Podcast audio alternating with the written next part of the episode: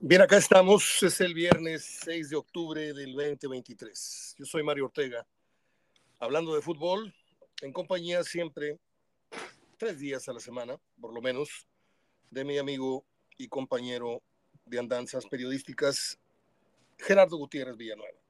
Hoy, hoy hablaremos del arranque de la jornada, que tiene un solo partido, tengo entendido, y también seguiremos poniendo el dedo en la llaga del Guadalajara, que se dice que Paunovic se va, que todavía no hay una oferta en firme, que etcétera, etcétera. Trasciende que la cicatriz y las heridas este, en la frente son producto de un encontronazo en vestidor. Esto se sabía de hace días, pero no sé por qué hasta hoy sale como la gran nota de 8 en los portales. Este, vamos a ver qué sabe Gerardo, que tiene muy buenas fuentes allá en Guadalajara. Gerardo, te saludo como siempre. ¿Cómo estás? ¿Qué tal? ¿Cómo estás, Mario? ¿Cómo te va? Un solo partido para Nada más Mazatlán América, es el único que se juega hoy en la noche. Y porque, porque la jornada fue de media semana, ¿no? Ok. Entonces con ese tenemos, ¿no? Yo creo que un partido con América, en donde quiera que se pare, pues es más atractivo que un Querétaro, que un Mazatlán por sí solo, ¿no? Sí, más como va la América. Ahorita creo que ya es la oportunidad de la América de, ahorita está a tres puntos, ya si se despega seis, Mario, faltando cinco partidos o tres gatos, quince, seis partidos, ya va a ser prácticamente, creo que, que estaría casi amarrando o, una tercera parte del, del, liderato, ¿verdad? Por lo que falta y pues ya estaría seis puntos en espera de, de lo que haga Tigres en Pachuca. Ayer estaba viendo este cosa de, es más, no sé si lo vi o lo vi en Facebook el clip pero estaban haciendo un sondeo y coincidían, lo que yo te decía el otro día, que hoy por hoy el, el, único que tiene un perfil, y luego pusieron a Tigres un poquito abajo, el, el que se perfila como el, favorito al título eh, era el América, y coinciden también en que a estas alturas del torneo hay muy pocos con cara de campeón todavía, apenas. Sí, te acuerdas que platicábamos que prácticamente nomás primero y segundo lugar están en la pelea y tercero para abajo, este, es muy variado, ¿no? Está muy variado, y no lo variado, sino son, son equipos que pierden uno, ganan otro, los golean uno, eh, ganan el que menos esperas, y, pero no, yo creo que va a ser una temporada de uno y dos. El uno y dos se van a estar disputando, pero tres, cuatro, cinco, seis ya son equipos que cualquiera de los que están entre el 3 y el 10 pueden ocupar ese lugar. De una vez, eh, pues yo creo que es un, poco obvio, un tanto obvio, el pronóstico para hoy. América, yo creo que América, pues, fíjate los puntos que le saca, le saca 14 puntos de diferencia el Mazatlán. ¿Y crees que eso no podría ser de repente? Bueno, es que es el América, ¿no? Que no es, no es el Real Madrid, e incluso Real Madrid ha, caído ante el Arconcón y todos esos equipos raros, pero enfrentar al Mazatlán no podría ser una especie de relajación o, se pueden topar con algunos minutos de apremio que vayan perdiendo. ¿No, ¿No ves tú alguna posibilidad de sorpresa para Mazatlán? Pues no se ve que se puedan relajar, Mario, porque dosificó Jardiné, utilizó un equipo B, si así se le puede llamar, el, partido que goleó al Pachuca para guardar a los titulares para este partido. Entonces, este, en el aspecto físico no va, no va a implicar ningún problema. La motivación del Mazatlán es la que puede llevar el partido a, a más, ¿verdad? Pero, pero yo creo que todo apunta a que, a que el América sigue su, su buena racha. Muy bien, entonces ya cumplimos con abrir, eh, pues comentar con la apertura de, de la jornada que es hoy, tengo entendido, no sé si ya se jugó algún partido pendiente, no, pero. No, no, no, es hoy la jornada 12, se juega todo en estas, entre de aquí al domingo, porque luego se suspende la liga 14 días. 14 días, qué barbaridad. ¿Qué vamos a hacer, Gerardo? Bueno, este, mañana Monterrey, en un horario que nos trae muchas, muchos recuerdos, aunque no es el mismo sitio, juega a las 5 de la tarde con Ciudad Juárez, Gerardo. ¿Cómo lo ves el partido? ¿Cómo ves este encuentro? Eh, cómo habrá caído la noticia en el, en el, aunque va llegando y todo, no sé qué tanta eh, arraigo haya tenido ya con los jugadores, pero la baja de, de Canales sigue dando mucho de qué hablar. Ahora, ahora todo el mundo se pregunta, bueno, ¿y por qué no se detectó esto? ¿O fue, fue súbito lo que le pasó?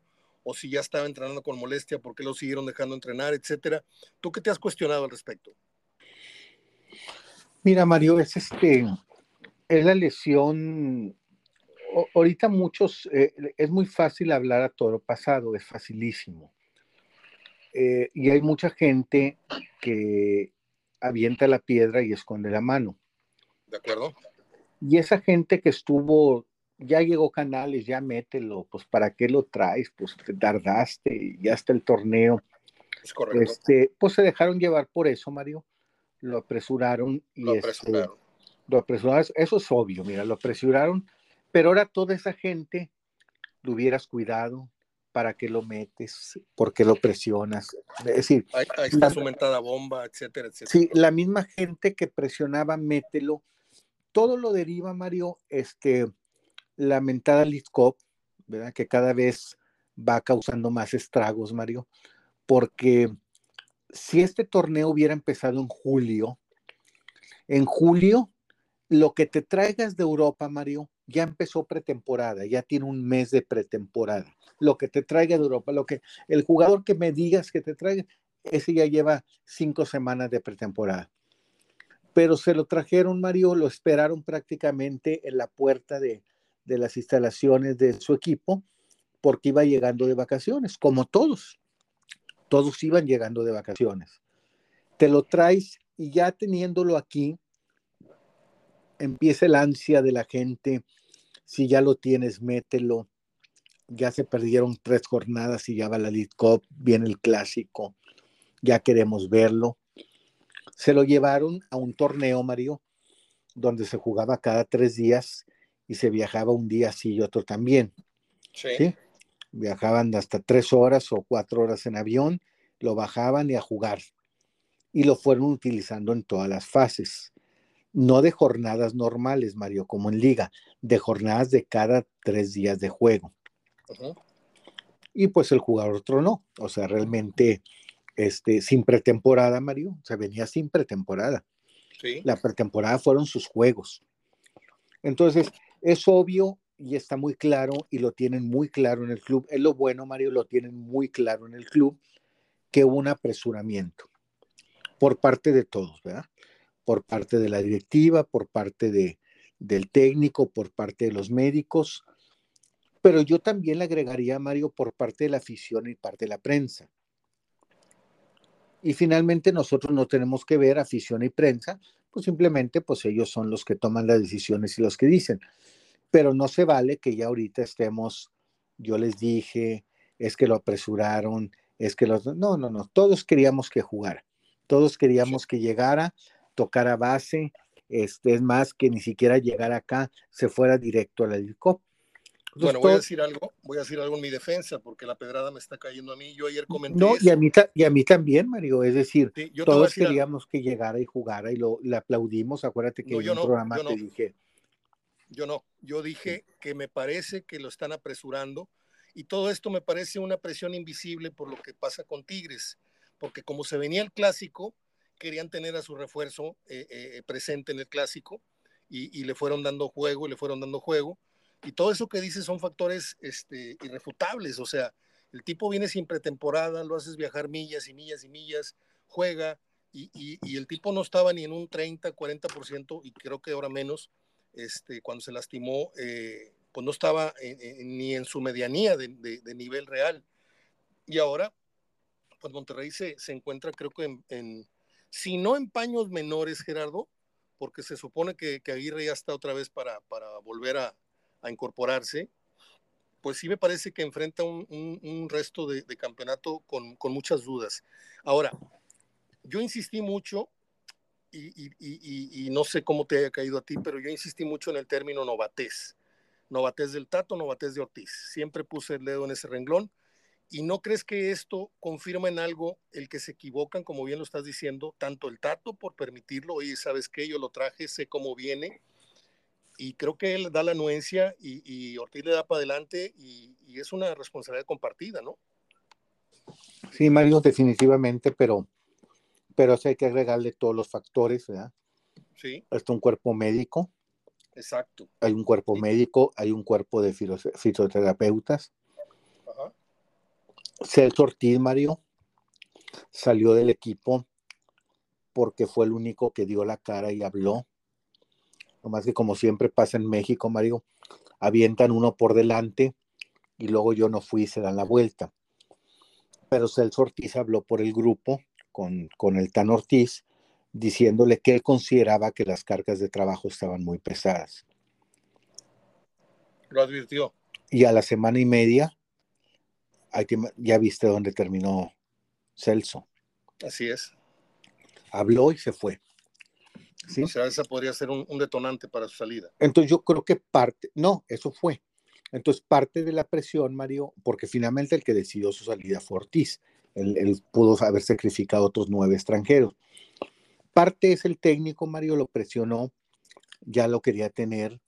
Los médicos a lo mejor irresponsablemente dieron su anuencia antes, no cuidaron ese aspecto, ya los fisioterapeutas de la...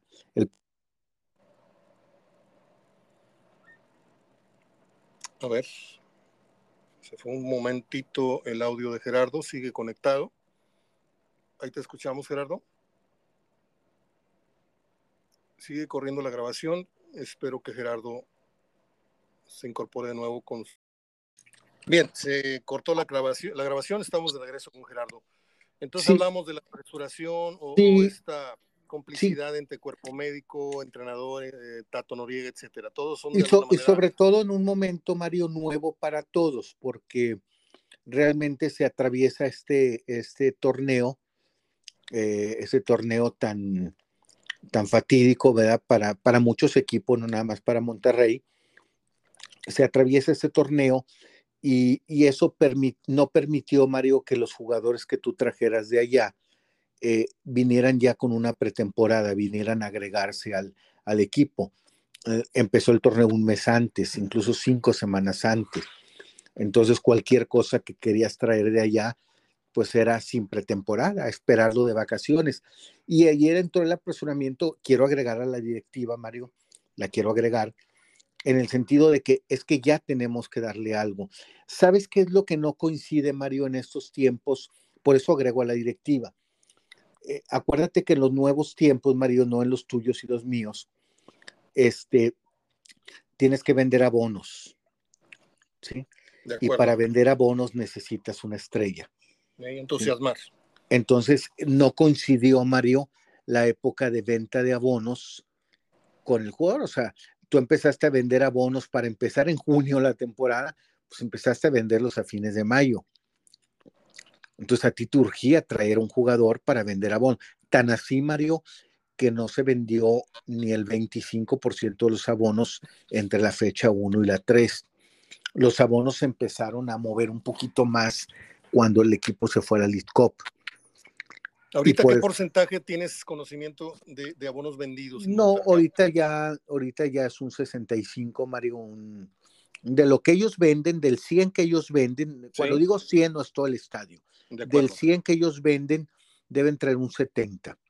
¿sí? ¿Y de ese 100 qué porcentaje del estadio es el que se vende? ¿Un 70%? Se vende, no, se venden unos, uh, por decir, si son 53 mil lugares, vendes unos 38 más o menos, porque tienes que dejar espacio para patrocinadores, para venta libre, etcétera. Ah, Entonces, este sí tienes que dejar un buen, si son muchos patrocinadores y cada uno te, son 350, 400 boletos. Gerardo, a ver, quiero que me digas si todas las lesiones que ha tenido Monterrey, que son así de, de bote pronto, te puedo decir, Duan Vergara, Rojas, Aguirre, Funes Mori, Berterame, Ponchito y ahora Canales, ¿son meramente accidentales o hay un, hay un algo de trasfondo en esto? Porque aquí la, raza y el periodismo y, yo me pregunto si hay algo de lo que se pudiera acusar a la parte eh, médica, a la parte de preparación física, porque son muchos y curiosamente y, creo que por ahí estoy omitiendo a, Erika Aguirre, que también estuvo lastimado, ¿no? Sí. Pero, Yo pues, las considero accidentales, Mario, salvo, sí, salvo, Mario, la, ¿cómo se dice? La rehabilitación. Las rehabilitaciones sí, casi a todas les pongo un pero, casi a todas. ¿De acuerdo? Sí. Las lesiones no, Mario, son lesiones en el campo de juego, un tendón de Aquiles, una ya ves la de Joao Rojas contra el América, lamentablemente se da la vuelta y le da vuelta toda la rodilla. Lo mismo fue Dubán Vergara con Toluca. Eh, Berterame, pues, le pega en un pasto que no es natural y se lleva los dedos del pie.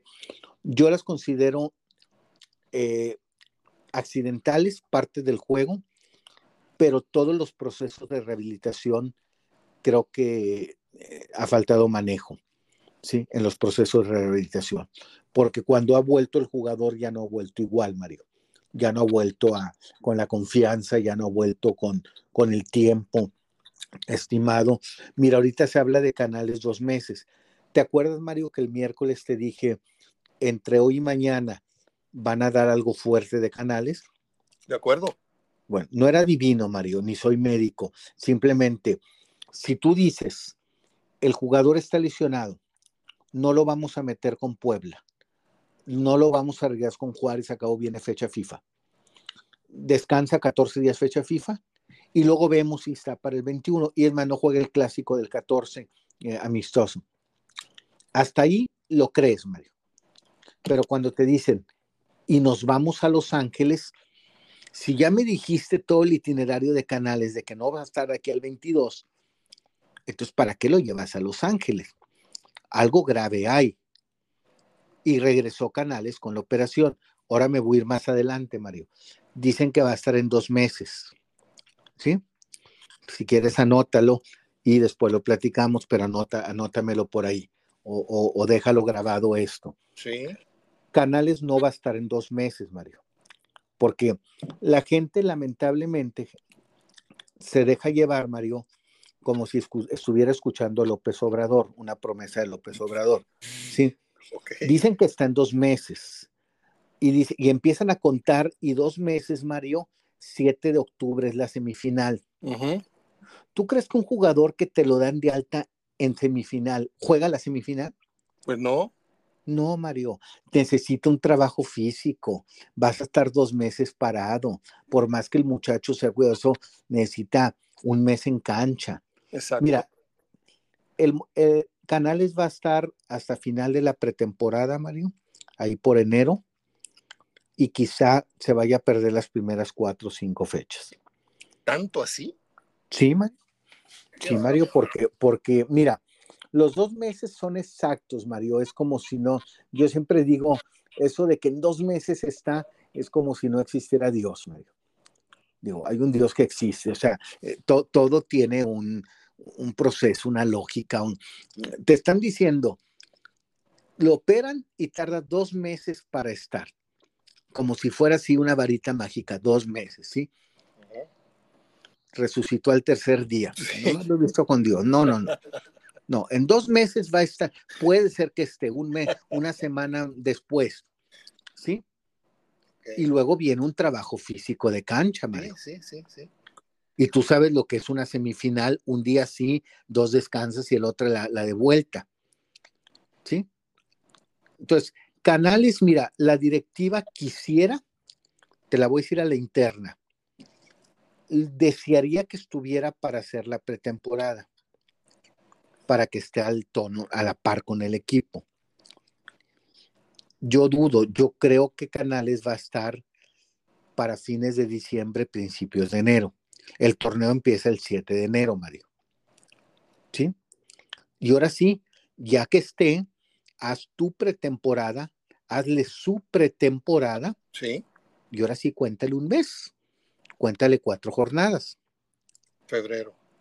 Yo creo que va a estar por la fecha cuatro, cinco, si todo va bien, Mario. O sea, si en el jugador todo va bien, como lo piensan, como lo dicen, como se lo venden a la gente, como, pues va a estar cuatro, cinco. No creo, desde ahorita digo, no va a estar en semifinales. Así como te dije, miércoles o jueves van a dar algo fuerte de canales. Así te digo, allá por el 6, 7 de diciembre van a decir, todavía le falta, le falta una semana y luego trabajo físico. Y el muchacho va a estar ya en plenitud si todo va bien, ojalá todo vaya bien, por la fecha 4 o 5 del próximo torneo. A ver, está muy clara la explicación y el pronóstico que estás dando, pero yo vuelvo al punto de quién en este momento en el fuero interno se están mirando a los ojos el Tato con Ortiz, Ortiz al médico, el médico al Tato. O sea, ¿dónde recae la responsabilidad de lo que está pasando? Porque estamos hablando de la contratación más cara, más importante en el papel de, de la historia del Club de Fútbol Monterrey y resulta ser de que pues corriste esa máquina no estando totalmente lista y la desvielaste, ¿sí? Y esto me parece un, fallo muy grave. Yo sé que el fútbol se maneja con criterios muy diferentes al de una empresa. Tú en una empresa te equivocas en, en, lo que es la producción, en lo que es este algo, y, y, el error te cuesta inmediatamente el trabajo. Acá hay una medición, hay un, hay un pronóstico clínico, hay, hay, hay eh, lineamientos o no sé cómo decirlo, hay datos que te dicen la experiencia médica, la experiencia futbolística, por eso hablo yo de experiencia o no experiencia en, en el Tan Ortiz y en Tato, pero te permiten, eh, y sobre todo los dos fueron futbolistas, te permiten más o menos el antecedente. Y se da esta situación, me dejaste pasar el comentario, pero yo creo que veían venir el, clásico y decían, vamos a darle gusto a la gente, vamos a, debutar a nuestro, a nuestro eh, refuerzo no estamos hablando de la League Cup, estamos hablando del clásico de liga. Y finalmente, pues este, las cosas salieron muy mal. Hay responsables, hay consecuencias internas o pues ni modo, así nos pasó y es un, lesionado más y a ver cómo le hacemos. Pero no hay, no hay una repercusión en esto. Yo creo que como son todos, Mario, no todos están tomando su parte, es una institución responsable, es una institución autocrítica, eh, cada quien ha asumido su parte, la directiva, en el sentido de que se vio en un entorno diferente al de los demás, tener que hacer la contratación más fuerte que esperaba la afición en un lapso muy corto porque tenías que vender abonos, porque la empresa te exige vender abonos, ¿sí? Entonces, te traes un jugador y ya yo no, yo no diría darle el gusto a la gente de, vamos a ponerlo, simplemente es quitar la presión de la gente, porque la gente presionó, Mario. Esa gente que avienta la piedra con la mano presionó. Para mí es muy fácil agarrar un teléfono y hablar, opinar y, decir, es que lo presionaste, no. Es que tú, tú me refiero al, que, a los que hablan por teléfono, tú mismo hace tres meses decías que ya volara y ya lo metieran. ¿Sí? Y festejaste en grande el gol del clásico, lo festejaste. Entonces, vamos a, ser claros, todos, aunque nosotros no valemos porque prensa y Todos son responsables. No somos parte. Yo voy a hablar de la gente del club. Es responsable la directiva en el sentido de tener que conseguir un jugador muy rápido, traerlo, se lo pone a disposición del técnico, había necesidad ya de verlo jugar, Mario, porque ya había empezado el torneo, ya llevaba tres fechas, Mario. Después no lo pones a jugar, viene apenas a conocerlo el técnico y lo va metiendo en la jornada 8 9, que hubieras dicho es lo más conveniente. Claro, ahorita lo decimos, ahorita es muy fácil decirlo. Ahorita es muy fácil decir que hubiéramos preferido que se perdiera las primeras cuatro, cinco, seis fechas que las últimas seis o siete es muy sencillo, ¿sí? Entonces, hay una responsabilidad del técnico que tenía la necesidad de verlo, de ponerlo a jugar. Eh, también eso acelera la... Ah, caray, volvimos a perder el audio de Gerardo. Vamos a ver si regresa o volvemos a conectarnos. Bien, regresamos con Gerardo. ¿En qué estábamos? Sí, te decía que la responsabilidad eh, de todos, ya, ya mira, eh, creo que ya el Monterrey nos ahorró esa, esa controversia, ya aceptaron todos, todos tienen una responsabilidad.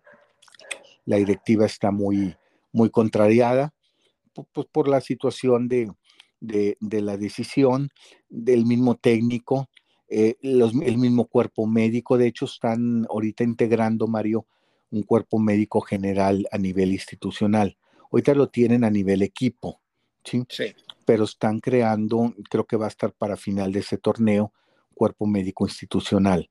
Es decir, ese le va a reportar directamente a, a, Filisola. Externo. Eh, parte externo, sí, parte interno, externo. Y, y, ellos van a controlar los cuerpos médicos de todos los equipos, el cuerpo médico del primer equipo, el cuerpo médico de la femenil, el cuerpo médico de la sub-23, este, como, como, como situación de, o como, como aspecto de, de esta situación que ocurrió. ¿Para qué, Mario? Para que tú como médico no te veas presionado porque el técnico te diga, oye, ¿cuándo va a estar? Oye, ¿cuándo? El que te va a decir cuándo, Mario, es el que no tiene contacto contigo, que va a estar arriba, más en contacto con Filisol. Ese es el que va a decir cuándo. Y no el que está al lado del técnico en la banca y le está diciendo, ténmelo, órale, ténmelo. Entonces, la lectura de esto, la lectura de esto, Gerardo, no es un tanto, ya no confío tanto en mi cuerpo técnico, en mi cuerpo médico, sino que tengo que ir por una asesoría. Sí, la lectura de esto es, que también tenemos que reforzar esa área, también es la lectura que yo le doy. Tienes que profesionalizarla más, tienes que darle más, más amplitud en cuanto a conocimientos, tienes que separar un poquito la presión del técnico con el que no lo tengas ahí cerquita ¿sí? tú, tú le vas a decir, tú le vas a reportar como cuerpo médico, antes que al técnico, al cuerpo médico general, al principal del club. Muy bien. Y el principal del club es el que va a hablar con tu técnico. Ahí bien. Eh, entonces se fue Duan Vergara, ok, ese ya no cuenta para el análisis que pretendo. El único lastimado en este momento sería Canales y Berterame, ¿no? Los Únicos Así y regresaron eh, Ponchito, que ya está jugando, Aguirre, que no ha jugado, y Funes Mori, que ya está integrado, que acaba de anotar gol. Eh, te pregunto, ¿cómo ves el panorama de Monterrey con estas bajas y con estos regresos que todavía no se sabe si son definitivos o si son eh, para, para, porque ahora estos jugadores son los que tienen la presión de no dejar ir una temporada que parece que, que tiene tintes de, de tragedia porque pues son muchos lastimados y, regresos. No sé si el calendario les alcance de aquí al final para encontrar su mejor forma. ¿Qué pronóstico le das a Monterrey en esta temporada? Mira, Mario, va a calificar. De una vez te digo, va a calificar directo, va a ser calificación directa, no va a ir a repechaje. ¿sí? hay dos partidos menos, Mario. Hay que, eso hay que considerarlo, no hay que ser injustos. Hay que considerar que no los ha jugado por lo tanto no los ha ganado. Pero también hay que darle el beneficio de la duda. Trae dos partidos menos, ¿sí? Con Tijuana y con Santos. A lo mejor cuando se los encuentre, Mario, ya se los encuentra en otras condiciones mejores de las que estaban estos equipos. También es mala suerte, ¿sí? Porque hubiera, hubiera sido muy bueno que los enfrentara cuando los tenía que enfrentar. Ahorita ya ahí ya medio va mejorando Tijuana y ahí medio Santos quiere. Bueno, se los va a encontrar. Este, pero yo creo que va a calificar, acuérdense que califican seis directos. Y ahora sí, ¿qué pasa en la liguilla? No sé. Aquí va a depender mucho de que Funes Mori, ese que tanto hemos hablado, realmente le sea un acicate para él en el sentido porque se siente muy feo, Mario, que digas, se lesionó Canales, bueno, ni modo, ya a ver que ya nos tocó conformarnos con, con Funes Mori. Eso lo está sintiendo el jugador, porque eso lo decimos. Sí. Ni modo, te amolaste, ahora te la avientas con Funes Mori. Eso le llega al jugador. Entonces no sé qué tan acicate sea para él decir, no, pues voy a demostrar. Creo yo, Mario, también que el Tecatito este, está también en un proceso es decir, no ha llegado. Yo creo que el Tecatito ahorita, si tú me dices de 1 a 10, va en, 6.6, 6.5, ¿sí? O, lo que tú dices, pero, pero, pero está reprobado, ¿sí? Sin embargo, va mejorando cada juego, ¿sí? Entonces, se supone que ese jugador en la liguilla debe llegar a plenitud, ¿sí?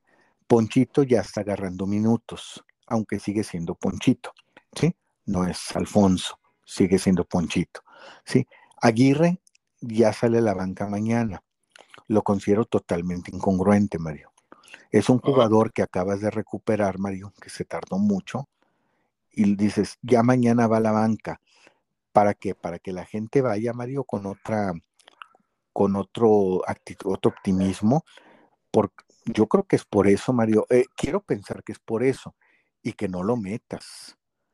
Porque viene fecha FIFA, Mario. ¿Te imaginas dónde, qué se sentía si lo truenas mañana? Yo, creo, yo te aseguro que si lo truena mañana se va Ortiz, Mario. Se va, se tiene que ir Ortiz, tienes que abrirle la puerta y que se vaya porque... Yo voy a insistir, Gerardo, entonces estamos hablando de que no hay un, criterio eh, maduro en las personas que están tomando decisiones, porque yo creo que están tomando mucho en cuenta la opinión pública, lo que se dice en el radio, en la tele, el programa del mediodía, y, se están dejando presionar cuando ellos deberían de tener eh, un conocimiento más eh, maduro al respecto. Mira, le queda a Monterrey los partidos pendientes en casa con Santos y, Bravos, ¿sí? Sí. Y luego tiene... Con Santos y Tijuana. Perdón, Santos y Tijuana. Luego, eh, después del partido con Bravos... De Bravos viene América. ¿Viene América? Tiene otro... Van a Pumas. Ah, van a Pumas. Sí, no, no, pero de los que vienen aquí. Ah, los que vienen al yo, yo, hablo yo hablo del calendario que le ah, resta. Ok, sí, sí, sí. Para, Pumas. para que me digas tú cuál es la, el, cómo, cómo prospectas tú eh, el, el, final del torneo. Eh, es uh, Bravos mañana, que no es ninguna perita en dulce, pero le tienen que ganar. Sí, no, sí le gano. Luego salen a Pumas, que veo complicada esa salida. Si me dices empate, te la compro. Sí. Luego viene el América, en la jornada 14. Repiten en casa con Necaxa y cierran. Aquí está donde eh, veo yo el riesgo de, de, de pues es que es, es, es Pachuca, ¿Sí? que tú me dirás lo que quieras, que se cayó y todo, pero Pachuca en una de esas te pega una desconocida si no llegas muy bien para esas fechas. Cierran con Pachuca y cierran con Querétaro.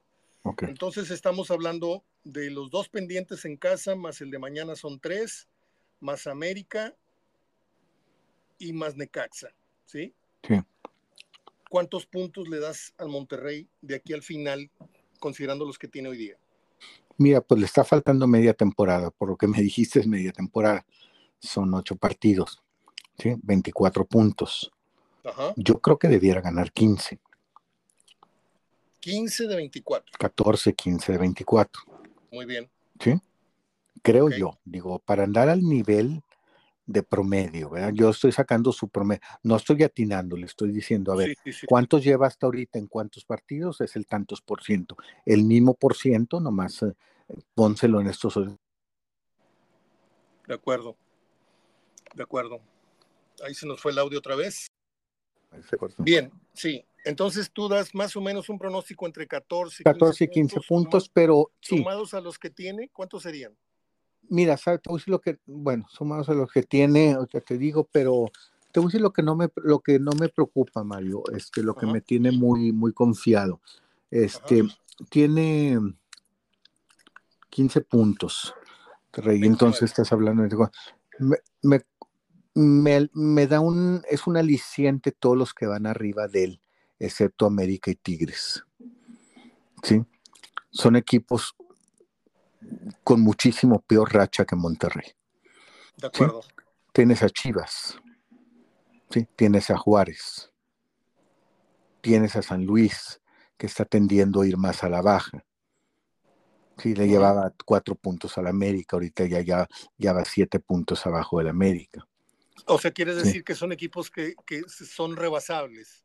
Son equipos que van a, que, que si me dices ahora cuántos puntos les doy a ellos, nomás que ellos no es sobre 15, Mario, tienen dos partidos menos. Ya. Digo, no son sobre 24, perdón, Sí, sí, son, sí, sobre, sí. son sobre 18.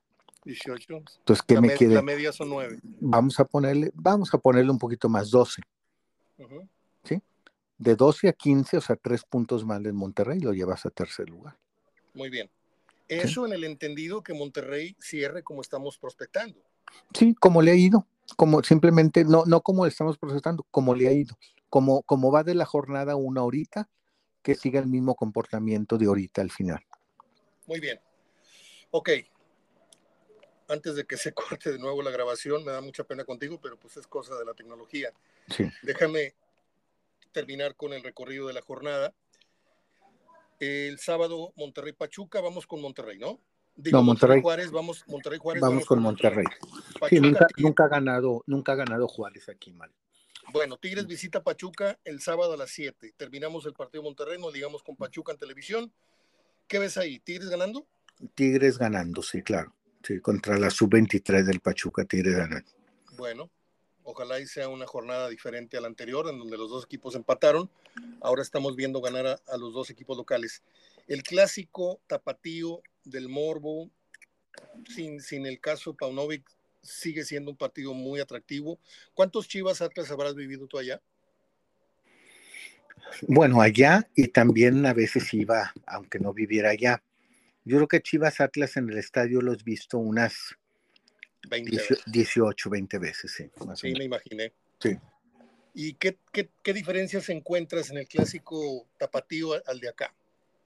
Que ahí la gente lo empieza a vivir desde la puerta, no lo, no lo vive todo el día, o sea, no trae la camiseta desde el viernes para que lo vean los amigos.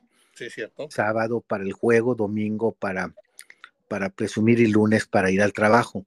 ¿No? ahí la usan el, o sea, se la ponen antes de entrar al estadio y ahí viven con mucha pasión el clásico. Termina el clásico, ya si acaso te vas a cenar los comentarios de la noche y al otro día todo igual. No lo viven como aquí, que son dos semanas antes o tres semanas y, ese, ese, es buen síntoma o mal síntoma, porque yo siempre me he preguntado, Gerardo, yo no, no, no he vivido en Guadalajara para percibir el pulso de, de semana tras semana, pero ¿cuál sería en realidad la mejor afición entre, vamos al combinado Monterrey Tigres contra Chivas Atlas? ¿Dónde crees que se vive más el fútbol? Ya exentando el clásico tapatío, sino, eh, lo dices muy bien. Yo te conté la anécdota de que estando en Guadalajara hace un año más o menos, el mero día del partido conté en la calle cinco camisetas de las 10 de la mañana a la hora del, juego. Este, enfrentaba a Chivas esa tarde, no me acuerdo con quién pero vi muy poca pasión de esta que palpas en las calles. Y acá no. Acá desde el sábado en la mañana ves a gente en el súper, la gente manejando con su camiseta, con su bandera en los coches. Y allá respiré muy poco fútbol el día de partido.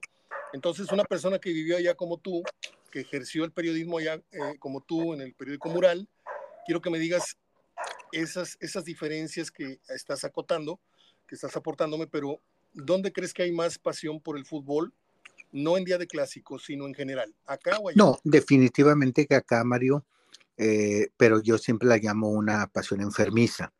De acuerdo. Allá es una pasión normal. Más pensante. Más pensante. Eh, mira, el estadio está solo. Pues es que así es la gente, Mario. Tú no me das, yo no voy. ¿Sabes cuál es lo de la diferencia, Mario? Que allá no se venden tantos abonos como acá allá se vende un 20, 15% de abonos, nada más. No, no porque eso se quiera vender, porque para eso da. La gente no gasta su dinero este, a largo plazo.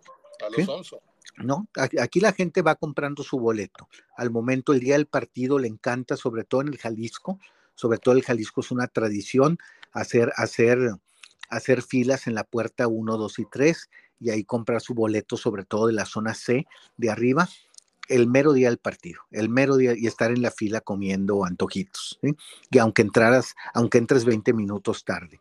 Entonces, acá, acá es una pasión normal, medida, pensada, y acá es una pasión, creo que un tanto enfermiza, ¿verdad? Porque adentro se vive muy bien el clásico, adentro se vive bastante bien en los dos estadios, tanto allá como acá, pero la pasión es la misma. O sea, si tú vas a un clásico, si tú vas a un clásico lo disfrutas, a un clásico allá lo disfrutas mucho, y este, en el, en el estadio, como acá disfrutas un clásico en el estadio. Pero si quieres disfrutar todo el día previo y el día en la mañana, bueno, pues acá se empieza a vivir una semana antes.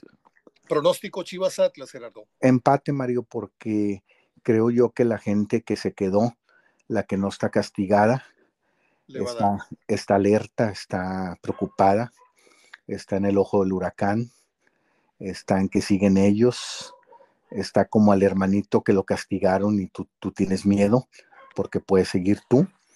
Entonces yo le voy a empate, yo le voy a empate, es el Yo no sé por qué creo que Atlas va a agravar más la situación.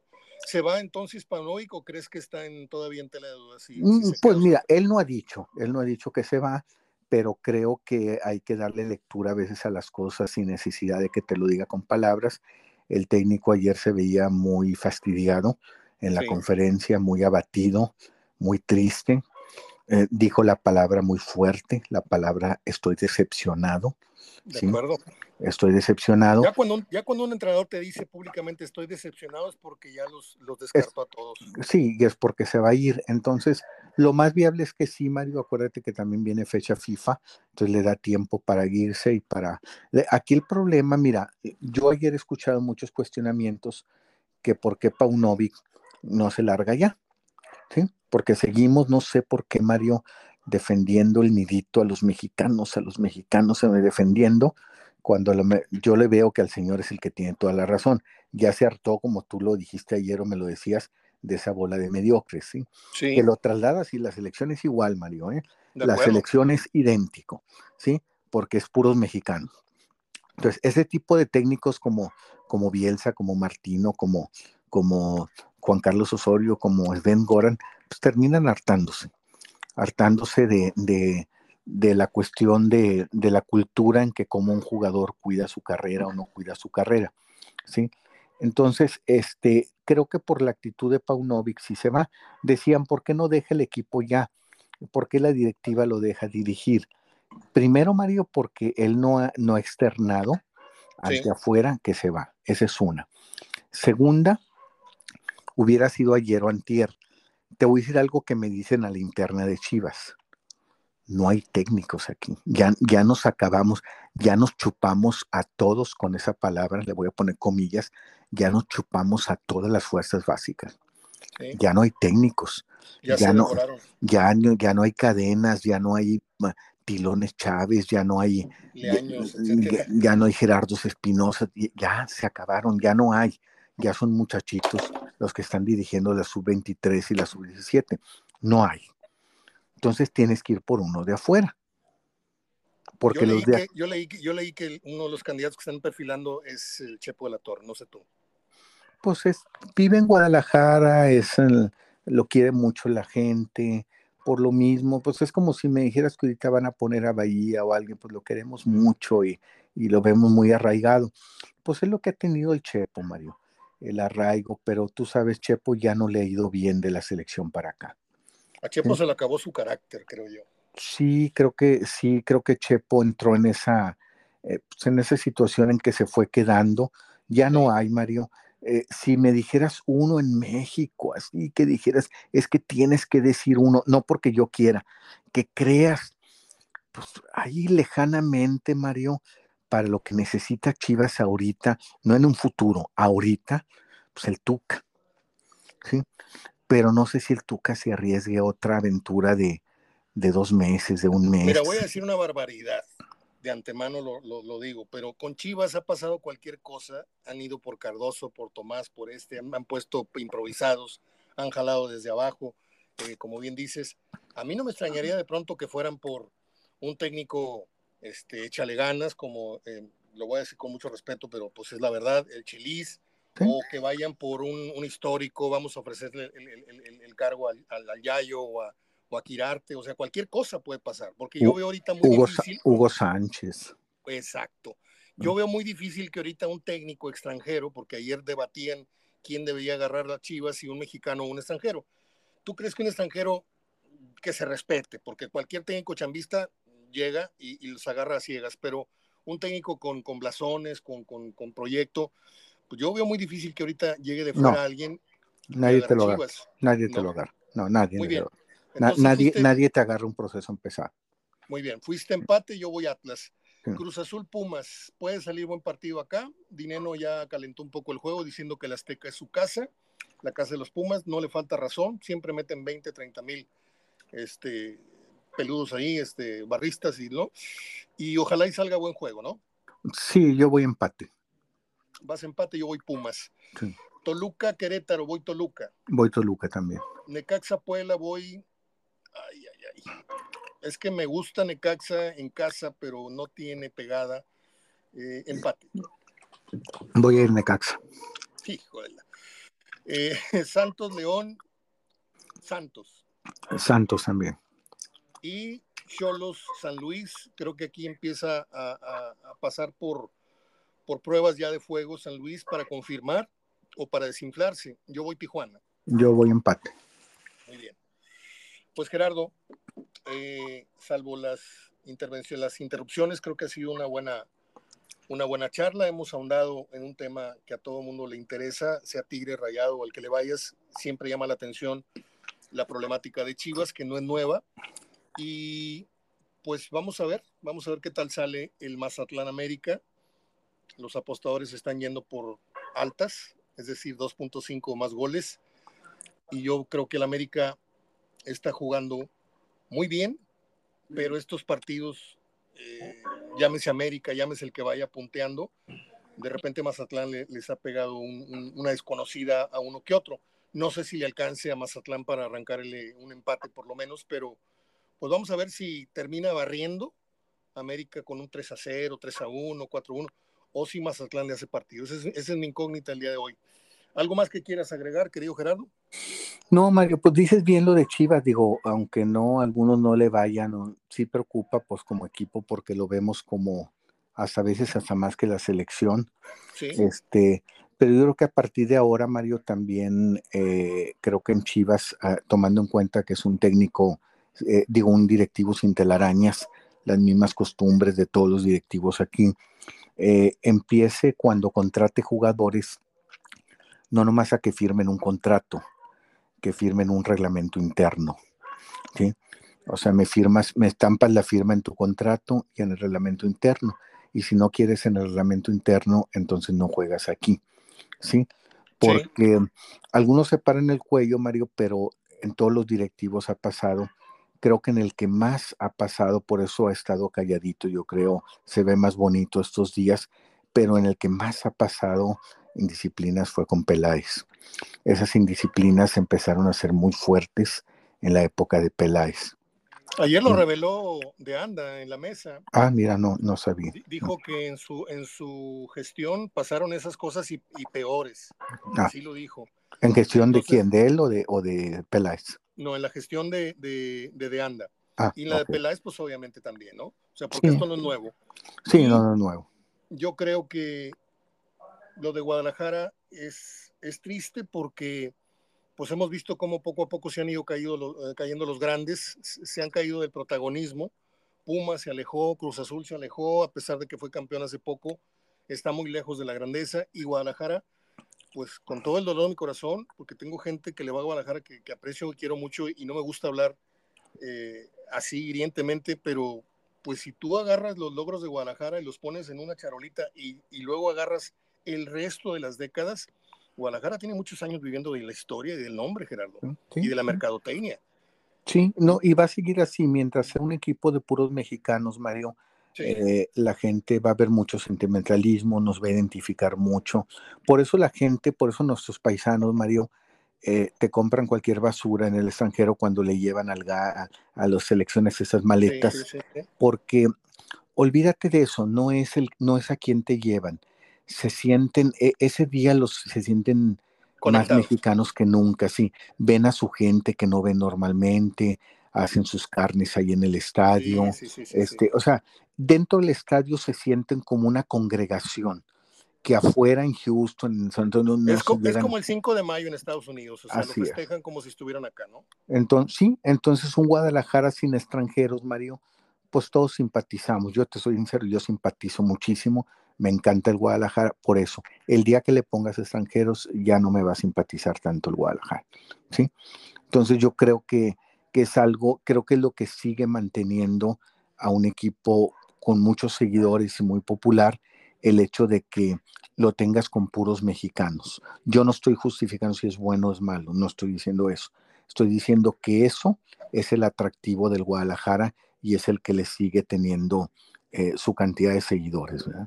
Fíjate, yo con esto me, voy a despedir y puede sonar a, osadía, puede sonar a, mentira, le puede sonar lo que quieras, pero yo tengo años, tres décadas por lo menos, diciendo que independientemente, en el caso de, de, un servidor, independientemente, yo no tengo equipo, yo voy por los dos, me hacen enojar los dos, me avergüenzan los dos, me hacen sentir orgulloso los dos, me ha dado gusto el ascenso de los dos, en fin.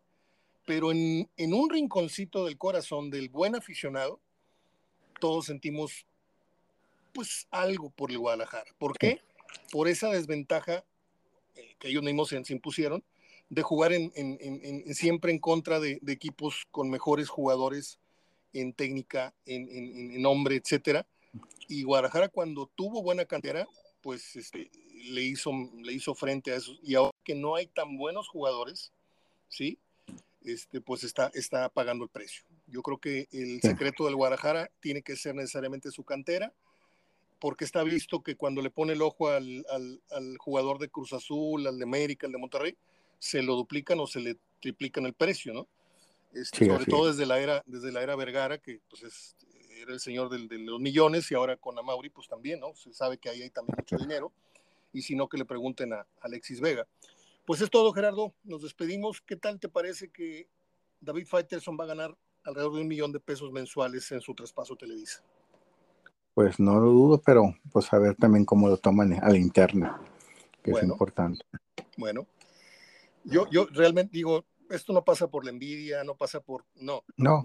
Esto, esto pasa por, porque ya nos volvimos locos, o sea, eh, sí. yo ya no entendí nada, creo que todo, es como si todos nos encueráramos y saliéramos sin ningún despacho a, a, a, a, salir en cámaras, o sea, hemos perdido y por hemos, no me incluyo ni te incluyo, obviamente, pero ya se perdieron totalmente todos los gestos de ética profesional, de valores, eh, eh, Faitelson habló de sus valores, de sus raíces, le gritó a la cámara, jamás, jamás, como tu amigo Arispe que dijo que jamás, que por su madre, que lo juro por mi madre, que nunca trabajaría en multimedia, y ahí están sin ningún tipo de vergüenza, ¿sí? Y yo eso es algo que a mí me revuelve el estómago y lo he dicho ya con esta, creo que tres veces en, en lapso de una semana, porque no salgo de mi asombro, no salgo, con, no salgo del asombro de cómo puede ser uno tan cínico. En, por eso mejor no hablo, ¿no? Yo no digo nunca, yo nunca he dicho, nunca voy a trabajar en Televisa, ya trabajé una semana, ya luego ya no me invitaron, pero la única, el único juramento que hice fue el no pisar este, y, no trabajar nunca en una institución que ya sabes cuál es aquí en Monterrey, este, por, por, por principios periodísticos, por valores, porque yo por dinero digo yo, es que necesito el dinero, pero pues tengo que que formarme en la fila del chicharrón. Y, no, no, no, no, no, no voy, no voy a echar a la, a la basura 40 años de integridad, de limpieza, de no haber sido sobornado jamás, porque nos han caído ofertas este, muy, muy sospechosas. Y yo veo que esta gente, André Marín, que va para allá, Faitelson, este, y otros más, Francisco Javier González, que pues discretamente, pero también estuvo en desacuerdo. Eh, recuerdo cuando Inmevisión, cuando iniciaba, también le tiraba sus, sus, sus, darditos este, muy, muy educadamente a Televisa y ahora pues es un hombre con mucho poder ahí. Eh, ya no tanto, eh, le quitaron este, la dirección de, de, la radio, de hecho desapareció TUDN Radio o algo así, W sí. Radio, eh, Estadio W, y luego le quitaron la dirección de, de, de TUDN, no sé quién la tenga ahora, pero es gente que dejó que pasaran los años para que la gente se le olvidara pero el caso de David es muy reciente, todas sus palabras, y, y pues vamos a ver. Yo creo que va a pasar lo mismo que ha pasado con el, el, el, el del box, que era la estrella de tele, eh, TV Azteca en el box, y ahorita le cambias a Azteca, esté el que esté, esté en las majaderías de Julio, porque no soportas al, zar del boxeo, que es, es un, una, un cuerno de chivo para decir estupideces, y luego lo metieron al fútbol, al fútbol, así. Era, era, la cosa más ridícula. ¿Le pusiste atención la, la, cantidad de barbaridades que decía este hombre cuando narraba fútbol? Sí, sí, fíjate, o sea, no me gustaba, además era iba... increíble, era increíble. Es que, es que, fíjate que es muy difícil, yo nunca he narrado ni voy a narrar porque no soy bueno, pero eh, eh, sí he escuchado que es muy diferente narrar en, claro. en tele y en. A mí se me hace una persona que, que domina muy bien esto, narrar y, o sea, decir, es que tiene un arte, es decir, te voy a poner un ejemplo, Vaca parece que narra para radio y está narrando para televisión. ¿Quién? Vaca. Ah, Vaca, sí. Vaca sí. de cuenta que te está narrando en radio y sí, está viendo en tele. la velocidad. Esa velocidad la maneja muy bien Toño Nelly. Sí, Toño Nelly, este, para mí se me hace uno de los mejores narradores. Sí. Este, domina muy bien, está narrando en tele y, y, está narrando en tele. Lo estás escuchando en radio, bueno, yo lo he escuchado más en tele porque está en tele, pero es muy difícil narrar para tele porque por radio estás narrando y el otro no está viendo y puedes a lo mejor meter un anuncio y luego volver con la jugada que fue hace un minuto porque te la aprendiste, pero el que está viendo la tele tiene que ir en coordinación. Tu, tu voz, tu narración, tu pausa, tu rapidez con lo, lo, que está pasando en la tele. A mí se me hace un excelente narrador así, Toño. En cambio, Vaca, lo escuchas y te pone nervioso porque parece que está narrando para radio y es para tele. Entonces tiene, tiene su, tiene su, como este, el que dicen la zorrita, también se me hace muy buen eh, narrador para manejar la voz en tele, digo, darle la pausa que debe tener a lo que estás viendo en televisión, ¿verdad? Tiene su arte, dicen que ¿La tiene zorrita es el que narra Atlas, narra Chivas esos? No me acuerdo, es un morenito, es un morenito Pérez la zorrita Pérez, le dicen, esa apellida Pérez. Ah, Raúl, Raúl Pérez. Raúl, sí, se me hace, e, Ese mí es el mejor que tiene ahorita. Sí, se me hace muy bueno, se me hace muy bueno. Porque aparte, Gerardo, de facultades o de técnica, tiene el timbre futbolero, tiene la pasión, etcétera. Bueno, Gerardo, muy interesante siempre platicar contigo. Nos escuchamos el próximo lunes, Dios mediante. Sí, ya la semana que entra es fecha FIFA. Podemos platicar de la selección y de otras cosas ahí de, pues de lo que vaya surgiendo del Guadalajara. Ahí me recuerdas en una de las veces que hablamos de platicos, yo de los niñitos que salía con el Guadalajara cuando tenía ocho años, salía a la cancha. No me digas. Con niñitos. Sí, sí, sí. Sí, ahí te platicaré. ¿Por medio de quién? Pero sí, yo salí en los juegos de Chivas ahí como allá en Guadalajara, allá en, con mi uniforme, con mi uniforme del Guadalajara. Sí, con mi uniforme del Guadalajara. Qué primicia Y tienes foto y todo. No, fíjate, tengo el uniforme, todavía lo guardo. Todavía lo guardo, el uniforme todavía lo. Yo estuve en la escalinata de los Rayados, pues no sé si en 500 o en 1000 partidos, ahí en el vestidor este que hacía para abajo y luego para abajo y luego hacía un zigzag. Y los vi salir mil veces y jamás dejé que me tomara de la mano ninguno de mis mejores amigos este, me daba mucha vergüenza, vergüenza, o sea, yo sentía una pena tremenda eh, eh, cuando me metía al campo y aventaba la pelota para el portero, poner una cancha, eh, un pie en la cancha me daba una vergüenza, no sé. Y mi hermano David sí, sí se retrató con, con su equipo, con, con, el Monterrey de Milton, del Hueso, todos esos. Pero pues, nunca te imaginé, Gerardo, saliendo, saliendo con el equipo.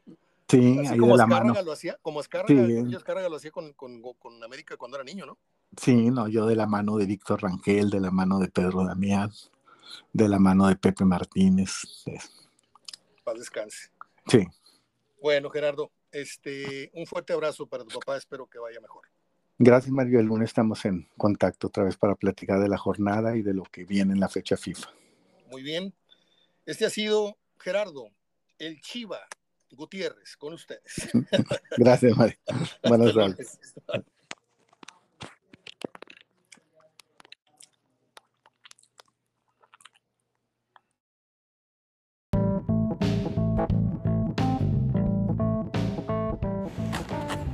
Bueno, pues ahí quedó en partes, una disculpa, pero a veces la, la situación del internet no está tan, tan buena la señal, se corta, pero logramos sacar adelante una hora, dos, tres minutitos antes de la hora, pero salió muy buena la charla, no sé ustedes. Vamos con las acostumbradas efemérides en 1889 el inventor estadounidense Thomas Alba Edison o Thomas Alba Edison exhibe su primer película junto con la cual corría el sonido sincronizado de un fonógrafo. O sea, aplausos para el señor. En 1906 nace la actriz estadounidense Janet Gaynor. Ella es la primera mujer que ganó un Oscar en la industria del cine. Eh, el Oscar a la mejor actriz, actriz por por allá por el año 1927. En 1937 nace el actor mexicano Carlos Bracho.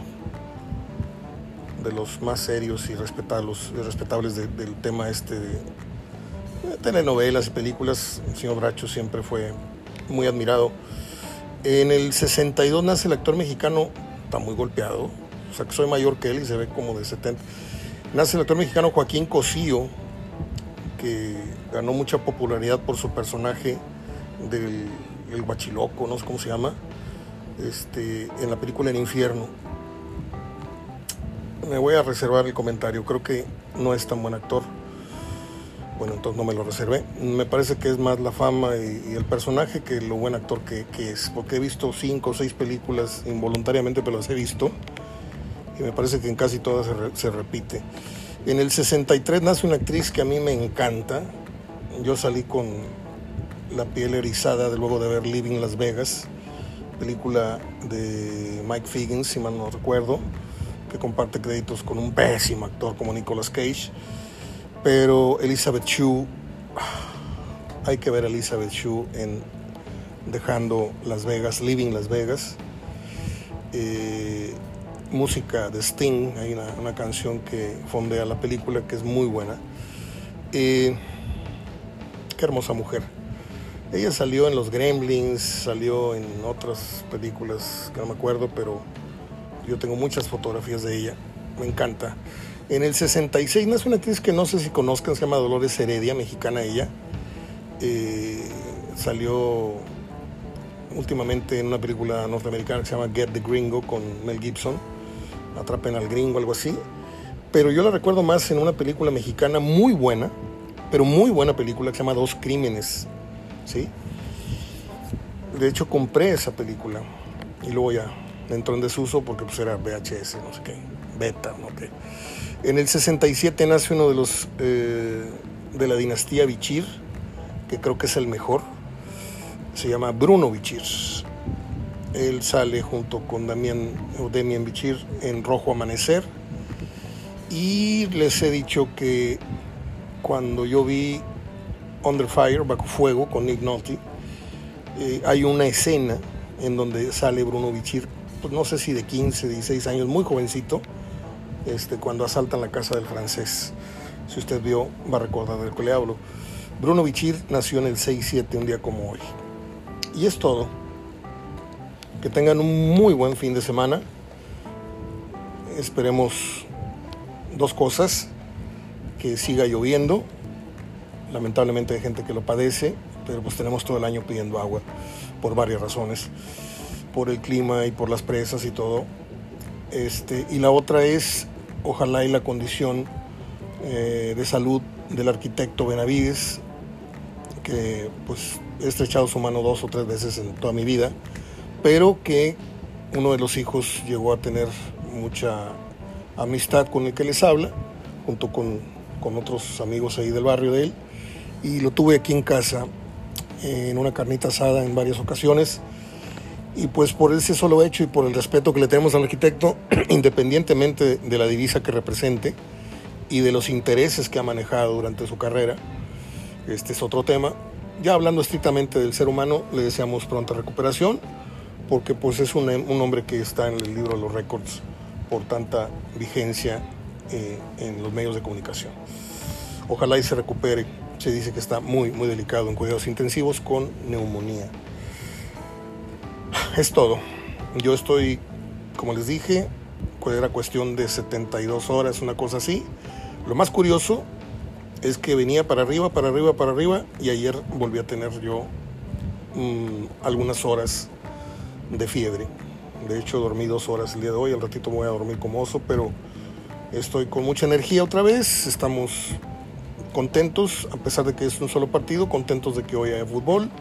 Vamos a poner la tele, abrir un refresco, poner una botanita y escribir y comentar para ustedes. Ahí también estoy muy contento porque me levantaron el castigo en Facebook. Entonces son muchos motivos para estar de, mejor talante, de mejor humor. Le deseo entonces que tenga un reparador fin de semana. Este, si hay faena, por favor, no nos hagan quedar mal, caballeros, orejas y rabo tírense a matar, mucho amor, mucho cariño, mucha pasión, hoy y mañana. Obliga, el fin de semana obliga.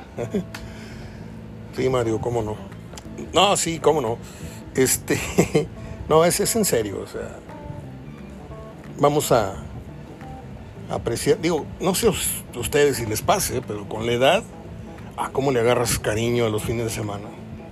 Sí, después de tanta friega, de tantas vueltas, de tantos gastos, de tanto calor, de tantas preocupaciones, llega el fin de semana y como que es un remanso, el viernes y el sábado y el domingo, pues otra vez te empiezas a, mentalizar en que mañana empieza otra vez el trajín, las idas, las vueltas, dejar niños, ir al banco, ir al mercado, ta, ta, ta.